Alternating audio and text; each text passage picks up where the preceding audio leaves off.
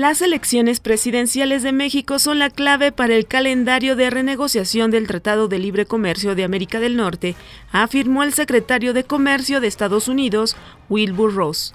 Luego de 43 días de servicio provisional por trabajos de mantenimiento, el tren ligero reinició operaciones en toda su ruta que corre de Xochimilco a Tasqueña.